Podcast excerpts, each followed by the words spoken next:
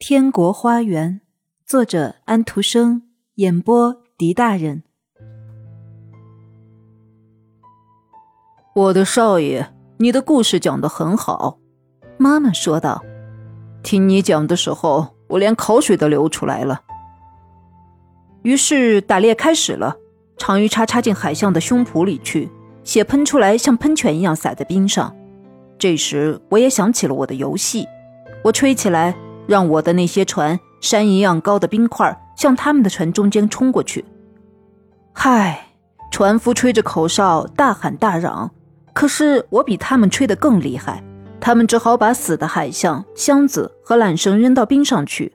我在他们身上撒下雪花，让他们乘着破船，带着他们的猎物飘向南方，去尝尝咸水的滋味他们永远也不能再回到白令岛上来了。那么。你做了一件坏事儿。至于我做了什么好事儿，让别人来讲吧。不过现在我的西方兄弟到了，所有兄弟之中，我最喜欢他。他有海的气息和一种愉快的清凉味儿。那就是小小的西风吗？王子问道。是，他就是西风。不过他并不是那么小。从前他是一个可爱的孩子，不过那已经是过去的事儿了。他的样子像一个野人，不过他戴着一顶宽边帽来保护自己的面孔。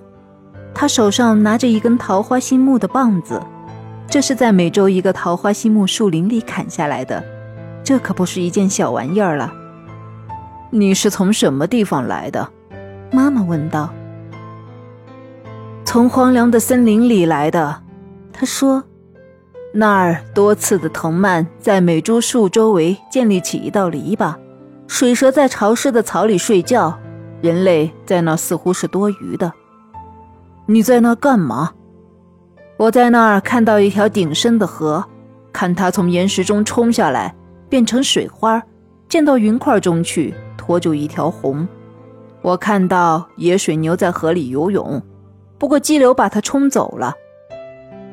它跟一群野鸭一起漂流，野鸭飘到河流要变成瀑布的地方就飞起来，水牛只好随着水滚下去。我觉得这好玩极了。我吹起一股风暴，把许多古树吹到水里去，打成碎片。你没做过别的事儿吗？我在原野上翻了几个跟头，抚摸了野马，摇了可可河。是的，是的，我有很多故事要讲。不过一个人不能把所有的东西都讲出来，这点你是知道的，老太太。他吻了一下他的妈妈，他妈妈几乎要向后倒下去。他真是一个野蛮的孩子。现在南风到了，他头上裹着一块头巾，身上披着一件游牧人的宽斗篷。这真是冷得够呛，他说道。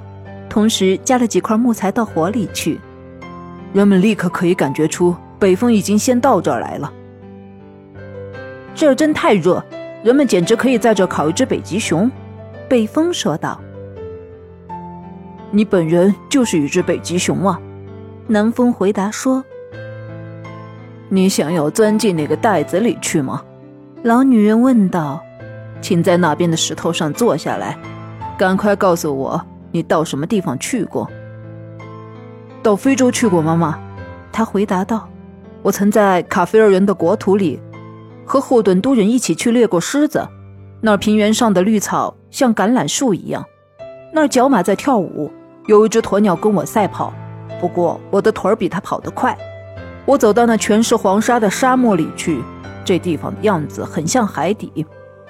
我遇见一对旅行商。”他们把最后一只骆驼杀掉了，为的是想得到一点水喝。不过他们所得到的水很少，太阳在上面烤，沙子在下面炙，沙漠向四面展开，没有边际。于是我在松散的细沙上打了几个滚儿，搅起一阵像巨大圆柱的灰沙，这场舞才跳得好呢。你应该瞧瞧那当风骆驼，呆呆地站在那儿，露出一副多么沮丧的神情。商人把长袍拉到头上盖着，他倒在我面前，好像倒在他的阿拉面前一样。他们现在被埋葬了，沙子做成的一个金字塔堆在他们身上，以后我再把他们吹散掉的时候，太阳将会把他们白骨晒枯了。那么旅人们就会知道这儿曾经有人来过，否则谁也不会相信在沙漠中会有这样的事情。所以，除了坏事以外，什么事情也没有做吗？他妈妈问道。钻进那个袋子里去。在他还没有发觉以前，他已经把南风拦腰抱住，按进袋子里去。他在地上打着滚儿，不过他妈妈已经坐在袋子上，所以他只好不做声了。这群孩子倒是蛮活泼的，王子说道：“一点儿也不错，而且我还知道怎样管制他们。”现在第四个孩子回来了，这是东风，他穿一套中国人的衣服。哦，你从哪个地区来？我相信你到天国花园里去过。我明天才到那儿去。东风说：“自从我上次去过以后，明天恰恰是一百年。我现在是从中国来的，我在祠塔周围跳了一阵舞。”把所有的钟都弄得叮当叮当的响起来，官员们在街上挨打，竹条子在他们肩上打裂了，而他们都是一品到九品的官儿，他们都说多谢恩主，不过这不是他们的心里话。于是我摇着铃唱叮当枪。你太顽皮了，老女人说道。你明天到天国花园里去走走也好。这可以教育你，对你有好处。好好的在智慧泉里喝几口水吧，还请你带一小瓶儿给我。这不成问题，东风说。不过你为什么把我的弟兄南风关在袋子里呢？把他放出来呀，他可以讲点凤凰的故事给我听。因为天国花园的那位公主，每当我过了一个世纪去拜望他的时候，他总是喜欢听凤凰的故事。请把袋子打开吧，这样你才是我最甜蜜的妈妈呀！我将送给你两包茶，两包我从产地摘下来的又绿又新鲜的茶。哦，为了这个茶的缘故，也因为你是我最喜欢的一个孩子，我就把袋子打开吧。